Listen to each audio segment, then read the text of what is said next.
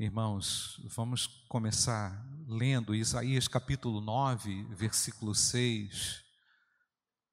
Texto muito conhecido, mas nós vamos explorar um aspecto desse nome de Deus que é Deus forte. Porque um menino nos nasceu, um filho se nos deu, e o governo está sobre os seus ombros a igreja pode ler comigo? E o seu nome será Conselheiro, Deus forte, Pai da eternidade, Príncipe da paz. Amém. Irmãos, é, a força sempre foi uma necessidade para o povo de Deus. Um povo, o povo que se chama pelo nome do Senhor fraco, sendo fraco, não cumpre com a sua missão. E eu tenho certeza que o ano de 2020 foi um ano em que eu e você tivemos que renovar no Senhor a nossa força. Mais do que nunca, reafirmamos em 2020 todas as nossas crenças num Deus forte, que nos conduziu com o seu braço forte, que anulou inimigos e tem anulado inimigos pela sua força. E se a gente parar para pensar qual é a maior força contra nós, não é a força do coronavírus é a força do pecado. Que destrói, que nos afasta de Deus, que nos deixa ainda mais cegos. Se está escuro, tudo fica mais escuro. Se está enevoado, você fica perdido. Por isso que Deus sempre enfatiza a força para os que são seus. Porque Ele é forte. Porque a natureza de Deus é forte. A ação dele contra o mal é superior. É forte. Ele anulou a morte. Amém ou não, irmãos? Então, pensa na força desse Deus. Nós não temos como medir. Nós não temos como perceber temos como sentir, lógico, temos como não temos como perceber na sua totalidade. Temos como perceber no nosso coração pela força que ele nos tem dado. E é preciso, irmãos, no dia a dia, força para vencer várias disputas, muitas ideias contrárias que sopram, que tendem a confundir o coração do povo de Deus. O povo de Deus, irmãos, não, pelo fato de ser povo e remido pelo Senhor, não está imune. Ele se torna cada dia mais imune na medida em que ele se sustenta na força de Deus. Eu não ganho nenhuma batalha espiritual na minha força. Eu não posso prevalecer nunca em nenhuma situação exclusivamente pela minha força. Aliás, se você, no seu casamento, no seu trabalho, nos seus relacionamentos, prevalece pela sua força, você, como crente, pode perceber o mal-estar que isso traz a você. É tipo assim: caramba, não deixei Deus agir, é? Ah, agir na carne é? Não é assim, irmãos? Todas as vezes que o nosso ego sobrepõe aquela característica de humildade que devemos ter, nos sentimos mal. Dá um mal-estar, irmão. Sabe por quê? Porque essa não é a nossa natureza. Ah, pastor, quer dizer que eu não posso brigar? Pode, meu irmão, mas cuidado como você briga. Irai-vos e não pequeis. E esse limite aí é, por vezes, muito difícil, muito complicado para todos nós. Nós transitamos lá na carne rapidinho, e caímos rapidinho, e fraquejamos rapidinho. Agora, a atitude daquele que vive na dependência de Deus e percebe que, por vezes, irmãos, algumas dessas disputas, vou voltar aqui nessa questão da disputa, algumas questões relacionadas a disputas são ciladas, na verdade, são ciladas do inimigo contra mim e contra você. Para quê? Para você cair. Ah, não, não vou levar para casa não. Aí você não leva para casa, fala tudo que você tem que falar, depois você leva para casa o mal-estar. Depois você leva para casa o quê? A angústia. Porque Deus não age dessa forma. Agora, se você parar para pensar na força de Deus, como ela é revelada em Cristo, é na humildade. A força do Senhor não está no seu braço forte para destruir de forma belicista ou beligerante quem quer que seja. A força do Senhor é revelada e manifesta a nós através do Espírito Santo de Deus. Amém ou não, querido? Tenta mudar uma coisa em casa na sua força, para você ver. O que que dá? Agora tenta se ajoelhar e dizer: Senhor, eu quero a manifestação do teu braço forte na minha casa.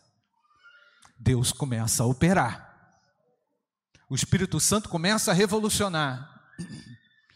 É por isso, irmãos, que no 2020 você deve ter se frustrado muito por causa do desequilíbrio. Eu não estou sugerindo, não, eu estou assim, assertivamente anunciando. Por quê? Porque muita gente ficou nervosa. Porque muita gente ficou desequilibrada. Tem gente ainda desequilibrada. Tem ou não tem, irmãos? Será que eu estou falando sozinho? Se tem, se tem, você conhece, balança a cabeça. Meu Deus, me ajuda. Onde está o Senhor na sua causa? Volta lá, Jéssica, porque um menino nos nasceu, um filho se nos deu. Olha lá, irmãos, o governo está sobre os seus ombros, e o seu nome será o que, irmãos?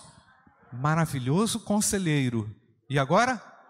Deus forte. Vamos citar esse nome de Deus. Deus forte, mais alto. Deus forte, Pai da eternidade, príncipe da paz. O apóstolo Paulo tinha percebido isso. 2 Coríntios capítulo 10, verso 4 e 5, porque as armas da nossa luta não são carnais, não é, irmãos? Não são carnais, mas poderosas em Deus para destruir fortalezas. Destruímos raciocínios. O que está escrito, irmãos? falaciosos, obrigado, e toda arrogância que se levanta contra o conhecimento de Deus, e levamos cativo todo pensamento à obediência de Cristo. Amém ou não, queridos? Como é que é possível fazer isso? Na nossa força. Quem é que consegue fazer isso, irmãos? No braço forte. Isso aqui para acontecer precisa de rendição àquele que é chamado Deus forte. Para isso aqui acontecer, é necessário oração, vigília. Ah, pastor, não sei como resolver um negócio lá no meu trabalho, que está um andaço lá, está uma fofocaiada, conversa. Meu irmão, começa a orar você vai ver o braço forte de Deus colocando as coisas no lugar.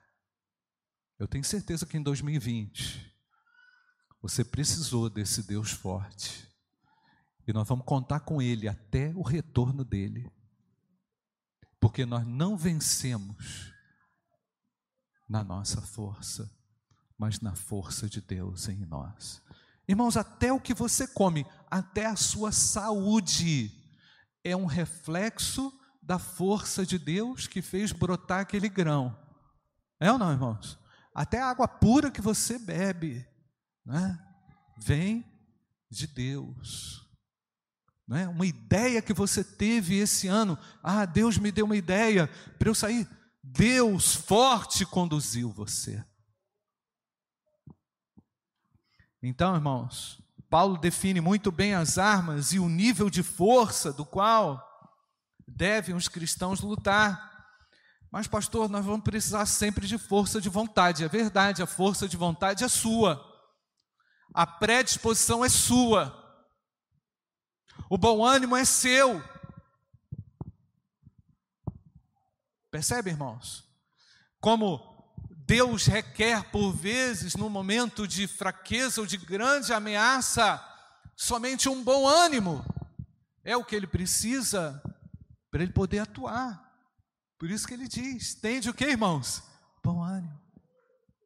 Nós chegamos a esse penúltimo domingo de 2001, renovados no nosso ânimo a Deus. Eu tenho certeza que você veio para cá para ser renovado na força de Deus, mas você teve ânimo, você teve bom ânimo. Eu louvo a Deus porque através dessa dessa nossa iniciativa, Deus vem com a sua força. Deus entra com a sua força. Olha lá, Mateus capítulo 17, versículo 18 e 20. E Jesus repreendeu o demônio, e este saiu do menino, e desde aquela hora o menino foi curado. Então os discípulos, aproximando-se de Jesus, perguntaram em particular: por que motivo nós não podemos expulsá-lo? A gente anda com o Senhor, todo dia a gente está vendo o milagre do Senhor, mas nós não podemos expulsá-lo, Jesus. Por quê? Por causa da pequenez da fé que vocês têm. Pois em verdade lhes digo que se tiverem fé como um grão de mostarda, dirão a esse monte: mude-se daqui para lá, e ele se mudará, nada lhes será impossível. Meus amados, bom ânimo, associado a uma pequena fé, é o que Deus espera de nós para agir, para entrar com seu braço forte. Não fuja das pelejas, não corra, não tenha medo. Não use a sua influência natural exclusivamente. Dependa do Deus que entra contigo na batalha. Ele entra para ganhar, irmãos. Deus não entra em batalha para perder. E se Ele está falando que Ele está conosco, Ele vai te ajudar e você vai vencer em nome de Jesus. Então é preciso de força. Deus sabe que o seu povo precisa de força. Como falei, a força do povo de Deus não é uma força beligerante, é uma força que realiza na fé, na dependência das promessas de Deus, e esse quesito mínimo de bom ânimo é muito necessário. A minha força vem de Deus e a sua vem de onde? Você pode dizer, a minha força vem de Deus? Você pode dizer isso? E aqui tem um negócio interessante, irmãos, porque às vezes nós vemos um irmão nosso da igreja caído.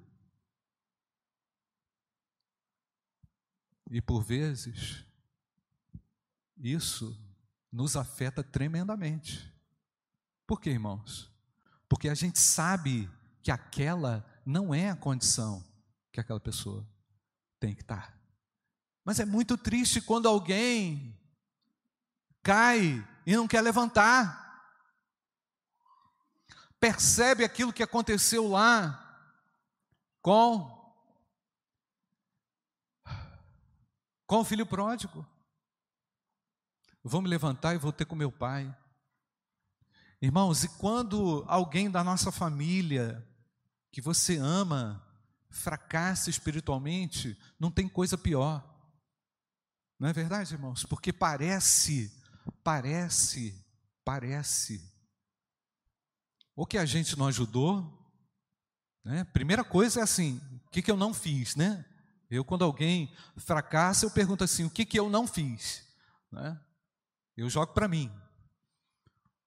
E aí depois eu falo assim, eu penso assim, poxa, por que, que o indivíduo não acorda, né, irmãos? Porque às vezes o cara está lá na lama. E isso me afeta também, não só porque eu sou pastor da igreja, mas porque eu sou irmão. Porque se o outro está arrebentado, fraco, isso, me, isso enfraquece a igreja. É verdade ou não, irmãos? Isso enfraquece a igreja. Então nós somos uma coletividade que é ainda mais potencializada na medida em que cada membro encontra a sua força em Deus.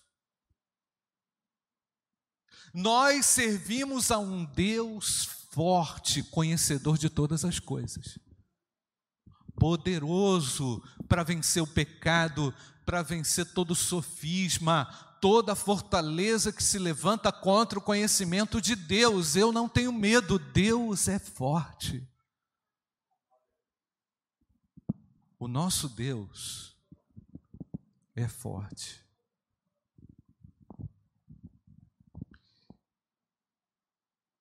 Eu quero ler um texto, irmãos, que me tocou profundamente eu queria poder ter mais tempo aqui. 1 Samuel capítulo 17, versículo 1.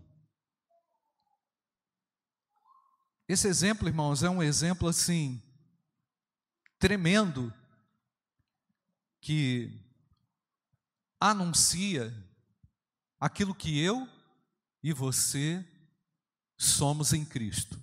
Diz o texto. Os filisteus reuniram as suas tropas para a guerra em Socó que fica em Judá, e eles acamparam entre Socó e Azeza, em Éfes Damim. Saul e os homens de Israel se reuniram e o acamparam, e acamparam no vale de Elá, e ali ordenaram a batalha contra os filisteus.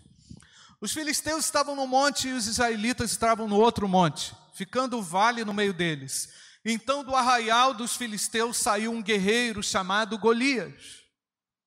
E ele era da cidade de Gate e tinha quase três metros de altura. Trazia na cabeça um capacete de bronze, vestia uma couraça de escamas de bronze que pesava uns 60 quilos. É um saco de cimento, Nilson?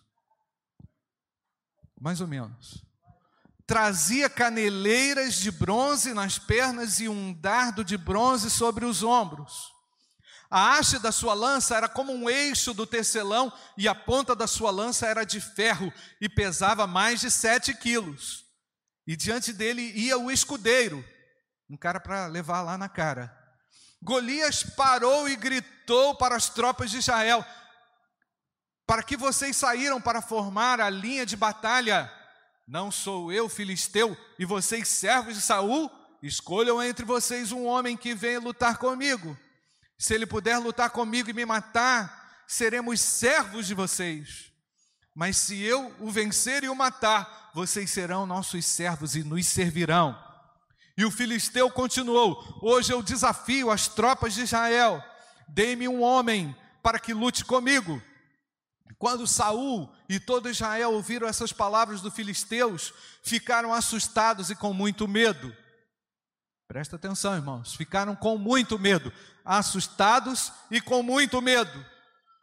Davi era filho daquele Efrateu de Belém de Judá, cujo nome era Jessé, e que tinha oito filhos. Nos dias de Saul, Jessé já era bastante idoso entre os homens. Os três filhos mais velhos de Jessé tinham ido com Saul para a guerra. Estes três que tinham ido para a guerra se chamavam Eliabe, Abinadab e Samar, que era o terceiro.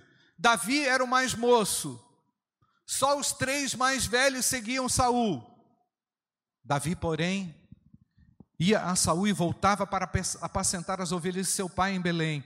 O filisteu vinha de manhã e de tarde, apresentando-se durante 40 dias. Olha que perturbação, irmãos, do mal. Jessé disse a Davi, seu filho: Peço que você leve para os seus irmãos uma medida desse trigo tostado e estes dez pães corra e leve isso para os seus irmãos no acampamento. Porém, esses dez queijos, leve-os para o comandante de mil, e veja como seus irmãos estão passando, e traga uma prova de que estão bem.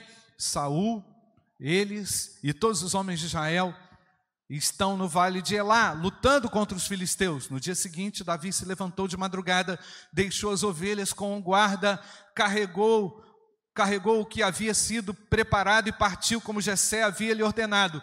Chegou ao acampamento quando as tropas estavam saindo para colocar-se em ordem de combate e aos gritos chamavam para a batalha. Os israelitas e filisteus se puseram em ordem, fileira contra fileira. Davi deixou o que havia trazido aos cuidados do guarda da bagagem e correu para a batalha. Interessante, irmãos, correu para a batalha. Quando chegou lá, perguntou a seus irmãos se estavam bem. Enquanto Davi, preocupação com os irmãos, hein?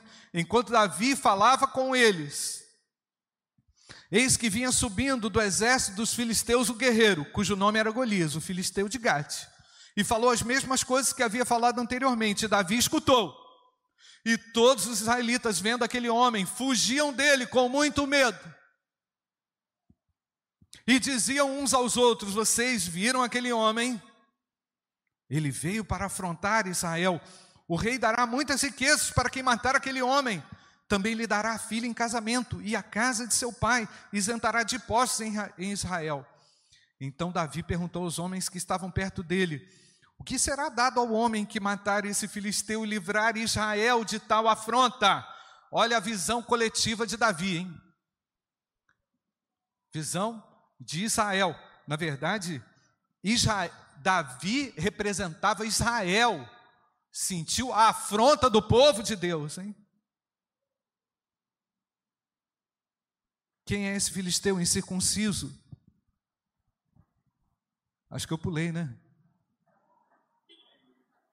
Estou em que versículo, hein, gente? então Davi perguntou aos homens que estavam perto dele: O que será dado ao homem que matar esse filisteu e livrar Israel de tal afronta? Quem é esse filisteu incircunciso para afrontar os exércitos do Deus vivo? E o povo lhe repetiu as mesmas palavras, dizendo: É isso que será dado ao homem que o matar. Eliabe irmão mais velho, ouviu Davi falando com aqueles homens e ficou irado com Davi e disse: Por que você veio para cá, irmão mais novo, né, irmão? Por que você veio para cá? E com quem você deixou aquelas poucas ovelhas no deserto? Sei, olha só, hein? Sei que você é presunçoso e mau. Um irmão enfrentando o outro. Você veio aqui só para ver a batalha. Subestimou o irmão. Davi respondeu: O que foi que eu fiz agora? Apenas fiz uma pergunta. Então Davi se desviou dele na direção de outro, fez a mesma pergunta, e o povo lhe deu a mesma resposta de antes. Alguns homens que tinham ouvido as palavras de Davi foram anunciá-las a Saul, que mandou chamar Davi. Davi disse a Saul: que ninguém desanime por causa dele. Presta atenção, irmãos. Palavras de esperança no meio do caos. Você está vendo aí? Que ninguém perca o ânimo por causa dele. Este seu servo irá e lutará contra esse filisteu. Porém, Saul disse a Davi: você não poderá ir com esse filisteu para lutar contra ele. Você ainda é jovem e é guerreiro desde a sua e ele é guerreiro desde a sua mocidade. Davi respondeu: Este seu servo apacenta as ovelhas do pai. Olha a humildade, hein? Para vencer uma batalha, hein? Este teu servo apacenta as ovelhas do pai. Quando vinha um leão ou um urso, e levava um cordeiro do rebanho, eu saía atrás dele, batia nele e livrava o cordeiro da sua boca. Se ele se levantava contra mim, eu o agarrava pela barba e o golpeava até matá-lo. Esse seu servo matou tanto o leão como o urso, e este filisteu incircunciso será como um deles, porque afrontou os exércitos do Deus vivo. Ninguém pode contra o nosso Deus, amém ou não, irmãos? E Davi continuou: O Senhor me livrou. Olha a conclusão, hein? Dele, das garras do leão e das garras do urso. Quem foi que livrou, irmãos? O Senhor. Não foi ele, não. Fui forte, eu sei, né? Tal. Não. O Senhor me livrou das garras do leão e das garras do urso. Ele me livrará no futuro das mãos desse filisteu. Então Saul disse a Davi: Vá, e que o Senhor esteja com você. Saul vestiu Davi com a própria armadura, pôs um capacete de bronze na cabeça dele, o vestiu com uma couraça. Davi cingiu a espada sobre a armadura, tentou andar, pois jamais havia usado. Então Davi disse a Saul: Eu não posso andar com isso, porque eu nunca usei. E Davi tirou aquilo de sobre si pegou o cajado na mão, escolheu cinco pedras lisas do ribeiro e a pôs no, alforje de pastor que trazia consigo, e com a sua funda na mão foi na direção do filisteu. Direção. E o filisteu também vinha caminhando e se aproximava de Davi, tendo à frente dele o seu escudeiro. O filisteu olhou e, vendo Davi, o desprezou, porque era apenas um moço ruivo e de boa aparência. O filisteu disse a Davi: Será que eu sou um cachorro para que você venha contra mim com pedaços de pau? E pelos seus deuses o filisteu amaldiçoou Davi. E disse mais a Davi: Vem aqui, e eu darei a sua carne às aves dos céus e aos animais do campo. Davi, porém, disse ao filisteu: Você veio contra mim com espada, com lança e com escudo. Eu, porém, vou contra você em nome do Senhor dos exércitos, o Deus de Israel, a quem você afrontou. Hoje mesmo o Senhor entregará você nas minhas mãos. Eu o matarei, cortarei a sua cabeça, presta atenção. E hoje mesmo darei os cadáveres do arraial dos filisteus, as aves dos céus e as feras da terra, e toda a terra saberá que há um Deus em Israel. Amém ou não, irmãos? Algumas lições. Primeiro, existe um Deus que faz o milagre acontecer. Há um Deus que realiza tremendos e impossíveis milagres. E é isso, irmãos, que tem que nos fazer calar diante de Deus. Calar o grito da nossa alma, o nosso medo, a nossa ansiedade. Ah, pastor, você está dizendo que a gente não tem que ter medo do coronavírus? Não, você tem que se prevenir, mas, meu irmão, cuidado com os seus limites. Cuidado da forma como você está lutando. Cuidado com a forma como você enfrenta as dificuldades. Você pode trazer ainda mais problema para você.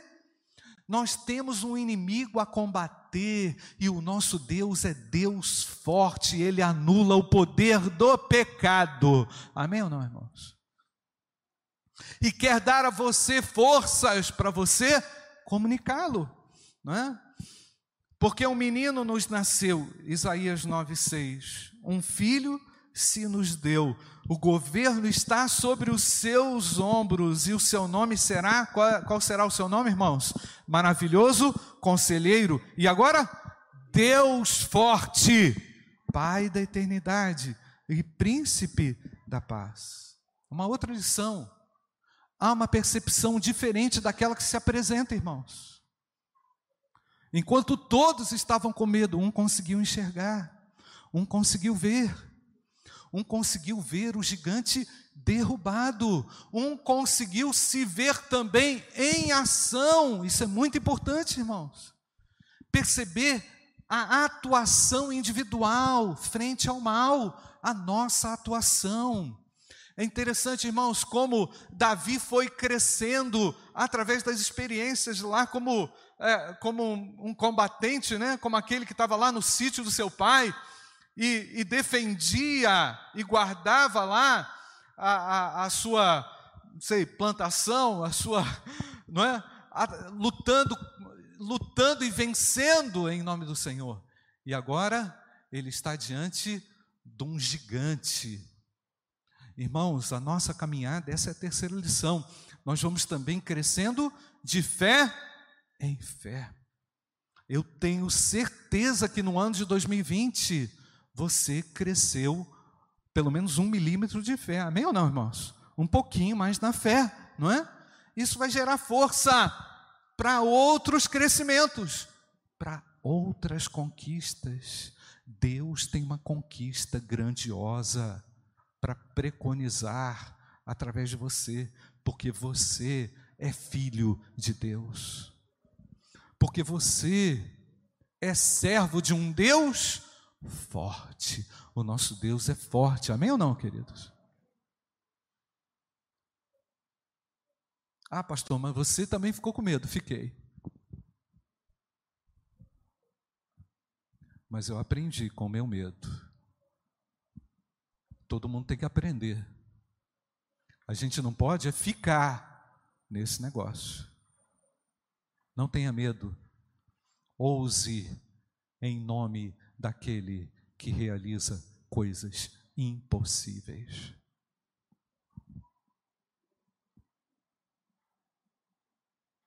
Quarta lição. A sua vitória se reflete positivamente sobre a comunidade. Aquela vitória não foi exclusivamente de Davi, mas foi do povo de Deus. Por isso que eu falei, quando você fracassa, todo mundo fica fraco. A igreja fica mais fraca. Agora, quando você vence, meu irmão, a igreja se anima, a igreja se fortalece. Por isso que eu me importo com você. Por isso que nós nos importamos uns com os outros, não é verdade, irmãos? Porque o povo de Deus não existe para passar vergonha. O povo de, de Deus existe porque há um Deus forte. E outra coisa, Ele não quer vergonha na sua vida também, não. Ele quer que você saia de toda vergonha. E a vergonha que o pecado promove na sua vida. Ele não deseja isso. Creia que Ele é um Deus forte em perdoar pecados, em salvar o pior dos pecadores. Ele é forte para tirar você de uma condição de miséria e para te colocar em comunhão com Deus vivo, todo-poderoso Deus. Ele é o meu Deus forte. Você pode falar isso? Ele é o meu Deus forte. Não tenha medo. Um pouquinho de ânimo, somado com a fé e com a autoridade que Deus vai te dar, você vai enfrentar e você vai vencer em nome de Jesus. Feche seus olhos, nós vamos orar. Tu és a minha luz, a minha salvação, a ti me renderei. Feche seus olhos, se ao meu lado está, seguro estou nas tuas mãos, nada temerei. Só em ti confiarei, nada temerei. Feche seus olhos. Meu irmão, você que está aí amargando uma derrota nesse ano de 2020, Deus quer tirar disso. Ele é um Deus forte. De repente o pecado te armou aí uma cilada, você caiu. Se levanta, meu irmão. Eu quero falar com você que está participando desse culto aí pela internet. E está amargurado. Ah, pastor, eu, sei lá, falei alto, eu gritei, eu agi mal. Eu quis ganhar no braço forte, eu esqueci que o Senhor é Deus forte. Deixa o teu coração agora diante do Senhor e pede perdão. E fale ao Senhor: Senhor, luta essa luta por mim, Pai. Entra nessa guerra, Pai. Eu quero a virtude da humildade, da dependência de Deus, da oração. Eu preciso do Senhor comigo. Eu não tenho poder de convencimento algum, mas o Espírito Santo convence as pessoas, quebranta o coração do pecador, coloca o homem rendido aos pés da cruz. Você vai vencer porque Deus é forte. Ele venceu a morte. Ele nos dá a vitória. Pai bendito, eu quero entregar esse momento nas tuas mãos e orar com os meus queridos que agora se rendem a ti e se colocam numa posição de submissão ao Deus forte. Obrigado, Pai, porque tu viestes com a tua força nos tirar da fraqueza do pecado. Obrigado porque a tua força anulou a força do diabo. Glórias a Deus. Eu glorifico ao Senhor, pois os grilhões da morte foram quebrados. E obrigado, ó Pai, porque não há argumentos contra o Deus Todo-Poderoso, o Deus dos exércitos. Obrigado, ó Pai, porque Davi venceu na sua humildade. Obrigado porque Davi venceu na sua fé. Obrigado porque Davi venceu no seu bom ânimo no meio de uma comunidade desanimada. Ó oh, Deus, dá bom ânimo, dá fé aos meus irmãos, ajuda aqueles que estão caídos a se levantarem nessa hora. Ó oh Deus, eu te agradeço pela tremenda vitória de Jesus Cristo na cruz do Calvário contra esse Deus que é o Senhor, não há quem vença. Portanto, Deus, nós te glorificamos como um Deus forte, maravilhoso, conselheiro, aleluia. Nós, Senhor, entramos nessa semana de Natal exaltando a força que o Senhor tem em perdoar pecados em restaurar a nossa sorte, em erguer o homem das trevas espirituais. Glórias a Jesus, o Filho de Deus. Nós te exaltamos, Pai, porque eis o Cordeiro de Deus que tira o pecado do mundo e que anula o poder das trevas. Ajuda-nos, ó Deus, a cada dia a vencer de fé em fé, Senhor confiado no teu nome, confiado nesse nome que está sobre todo nome, que é o nome de Jesus. Ó Pai, se alguém fracassado aqui, pelo pecado, levou uma rasteira, está caído, que o Senhor agora estenda a sua mão. Que agora o teu servo caído segure na sua mão, que o Senhor o erga para a glória de Jesus, que o teu nome seja conhecido por meio disso, em nome de Jesus. Amém. Amém.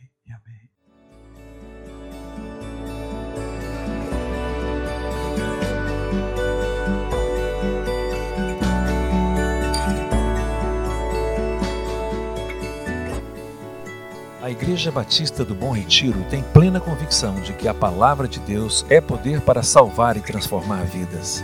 Nosso desejo é que essa mensagem tenha alcançado seu coração. Para saber mais sobre quem somos e em quem acreditamos, acesse ibbrpatinga.com.br.